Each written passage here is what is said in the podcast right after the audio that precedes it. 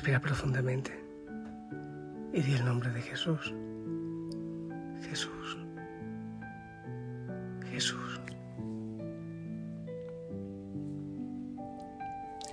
Puedes, si tú quieres, levantar las manos y danzar. Oh Señor. Y al danzar te entrego todo mi ser, toda mi historia.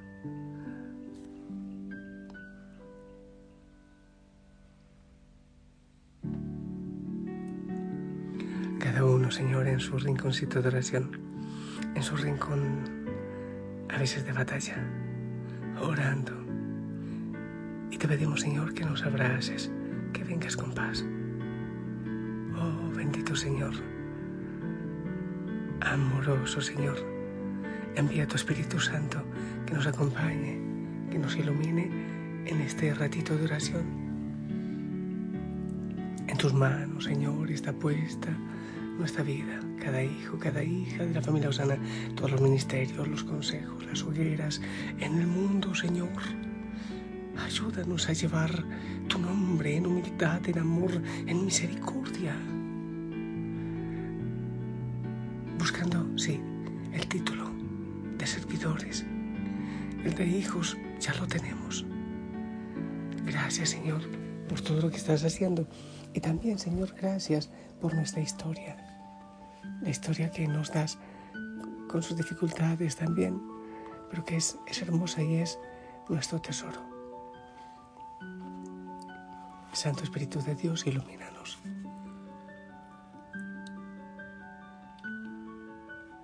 Pues bien, hemos venido hablando de las heridas, los vacíos que hay en nuestro corazón, de manera especial eh, la relación con papá con mamá, o sus ausencias, a veces también sus excesos, y entregando todo al Señor y pidiéndole que entre en nuestro corazón a esos momentos de nuestra vida y que con su palabra, con su poder, venga regalando sanidad.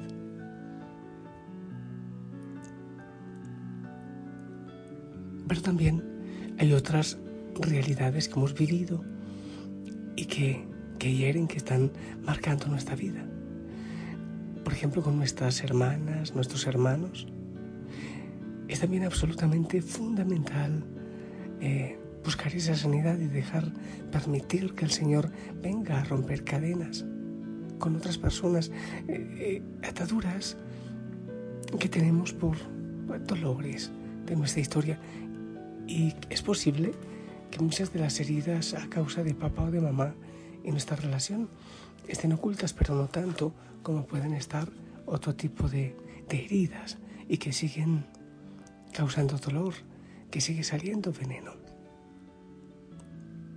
Entonces eh, vamos a, a, trabajar temas, por ejemplo, como los, los celos. Podemos encontrar con los, con los celos entre hermanos, por ejemplo con rivalidad, las comparaciones de afecto, es que a mí me quieres más que a ti. Eh, el reconocimiento más de un hijo que de otro.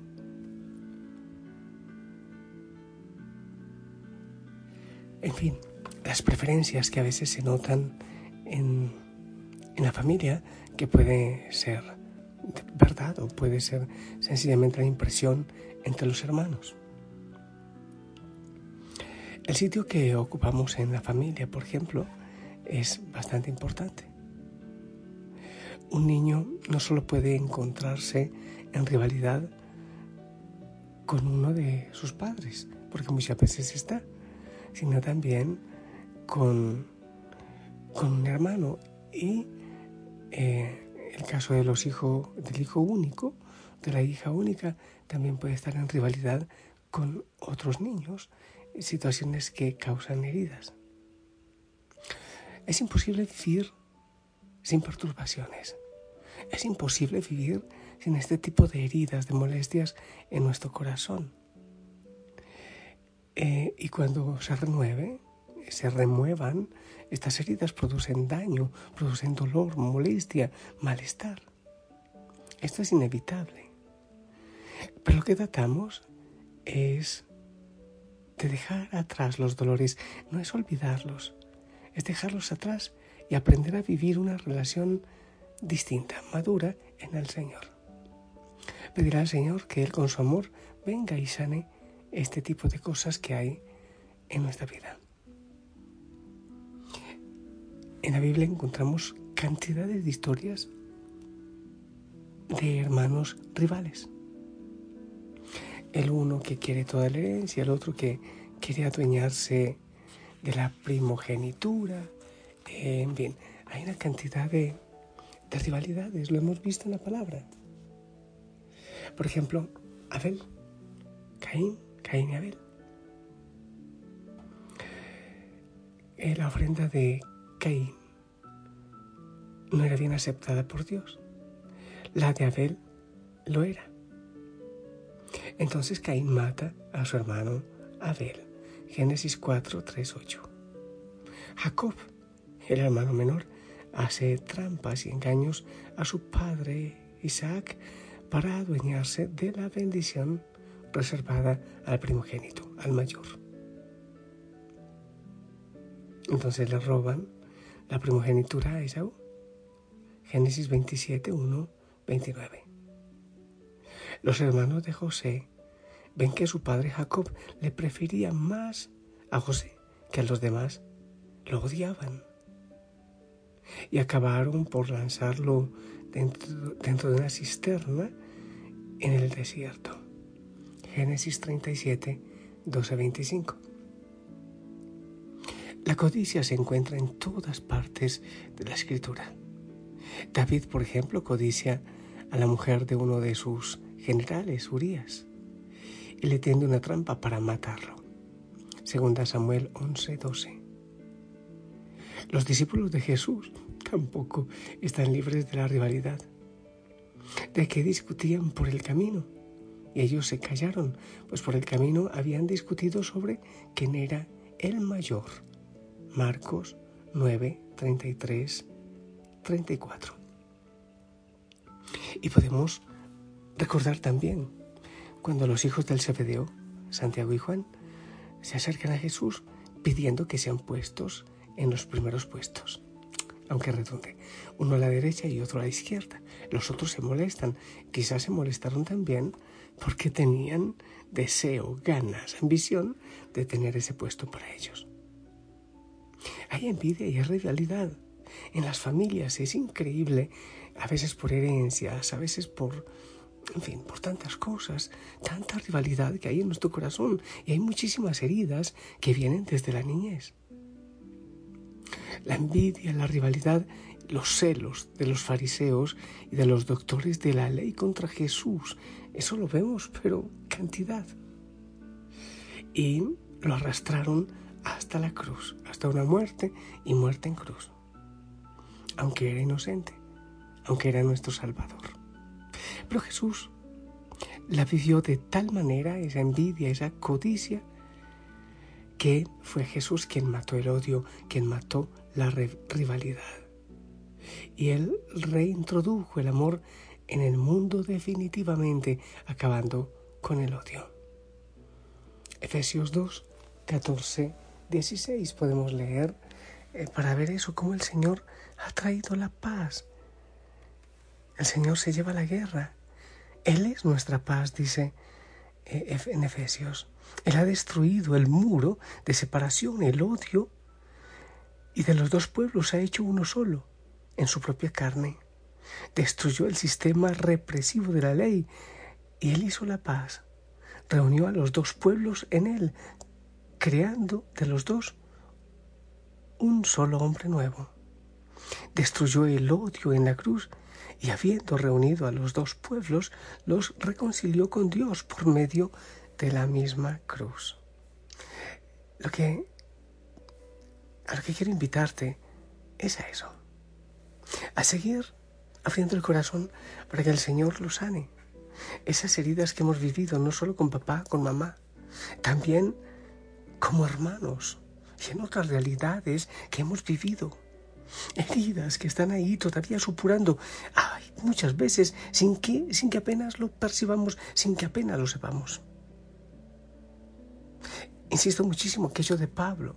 ¿Por qué será que dejo de hacer el bien que quiero y hago el mal que no quiero? Porque hay heridas en nuestro corazón, codicias, envidias, celos que también repercuten en las relaciones, relaciones amorosas, relaciones de amistad, relaciones de hermandad, en los ministerios. Pero ¿por qué esta persona será tan invivible? Pues porque también tiene una historia, una historia de dolor, de sacrificio, de desprecio, de menosprecio. Y es por eso que abrimos nuestro corazón al Señor para que Él venga con su fuerza, con su amor, con su misericordia y llene todos esos espacios que están vacíos, que han quedado vacíos en nuestra vida, que tome esas heridas y que Él, que es Dios de amor, de poder, toque, abrace, sane, pero hay que dejarle entrar allá a todas nuestras realidades. Toma nuestras heridas, toma nuestros dolores, toma nuestras frustraciones, Señor. Sí, hay heridas que duelen y hay algunas que ni siquiera reconocemos. Ven, Señor, y haz tu obra en mí.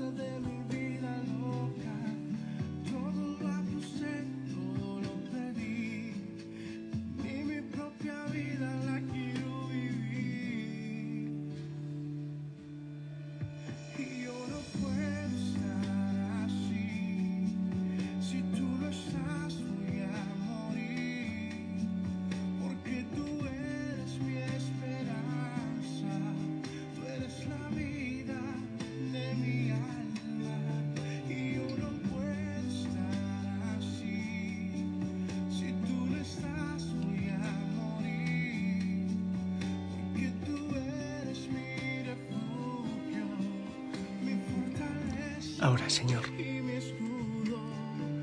queremos pedirte que, que vengas. Sí, que sanes esas heridas que duelen. Hay muchas. Señor, que nos atan. Hay veces que abrimos la boca y solo sale veneno. Ira, dolor, resentimiento, tristeza, angustia, depresión, sufrimiento. Te pedimos, Señor, que vengas, que sigas sufriendo que sigas haciendo maravillas en nuestra vida y tanto dolor. Pero Señor, en ti podemos vivir en gozo, en paz, en alegría. Ven, ven trayendo sanidad. Amado Señor, te entregamos a nuestros hermanos, a nuestras hermanas, compañeros también de escuela, por ejemplo, amigos de barrio, tantas realidades que están ahí todavía en nuestro corazón, aunque da la impresión que ha pasado, pero ahí sigue. Te pido, Señor, que bendigas a cada hijo, a cada hija, en el nombre del Padre, del Hijo y del Espíritu Santo. Tú, Señor, sabes más que nosotros las necesidades que hay, nuestra realidad. Hijo, hija, Osana, esperamos tu bendición.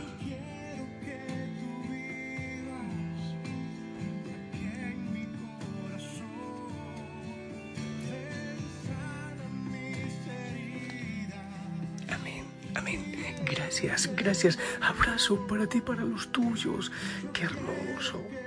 Que el Señor rompa todas esas cadenas. Que el Señor se goce en tu vida y que puedas volar feliz en gozo, alabar y glorificar al Rey de Reyes. La Madre María te bendiga y te siga apapachando. Descansa, sonríe. Abrazos en casa. Yo te amo en el amor del Señor y la familia Osana ora por ti. Hasta mañana.